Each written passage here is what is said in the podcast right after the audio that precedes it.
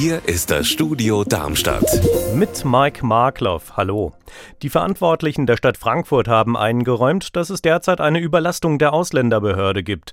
Laut Stadt sind derzeit rund 15.000 Anfragen und Anträge nicht beantwortet, darunter aber viele Mehrfachanfragen, zum Beispiel zum Aufenthaltsrecht. Frankfurts Ordnungsdezernentin Rinn hat sich heute zur Lage geäußert. HR-Reporter Frank Angermund, wo hakt's denn gerade?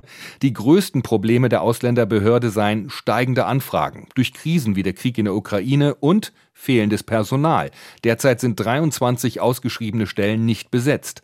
Ordnungsdezernentin Rinn fordert deshalb, dass der Bund die Bürokratie entschlacken müsse, um Anträge schneller zu bearbeiten. Helfen soll auch eine neue Online-Plattform. Ab dem ersten Quartal 2023 sollen so Anträge einfacher gestellt und bearbeitet werden können. Fast vier Kilometer lang soll sie werden, mit zwei Brücken und zwei Tunneln, die Umgehungsstraße der B38 in Mörlenbach, die den Verkehr zwischen Odenwald und der Bergstraße deutlich entlasten soll. Seit heute gibt es ein Infocenter. Anna Vogel, wofür denn? Das Infocenter hier direkt in Mörlenbach richtet sich an alle, die sich für die Baumaßnahme der B38 interessieren. Die können sich informieren und das Highlight ist eine Echtzeit-Simulation. Das bedeutet, man kann mit einem Controller ins Jahr 2027 reisen, wenn die B38 fertig ist und sich alle Details genau anschauen. Hessens erster Radschnellweg zwischen Frankfurt und Darmstadt soll kürzer werden als zuletzt geplant und soll entlang der Bahnlinie am Stadtteil Buchschlag verlaufen.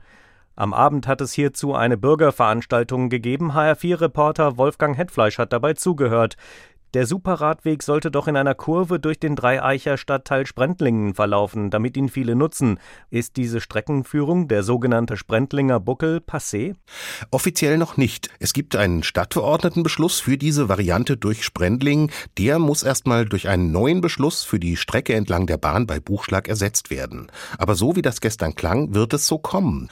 Die Strecke an der Bahntrasse ist zwei Kilometer kürzer als der Sprendlinger Buckel. Wer nicht im kleinen Stadtteil Buchschlag wohnt, müsste bis zum Radschnellweg erst ein gutes Stück strampeln.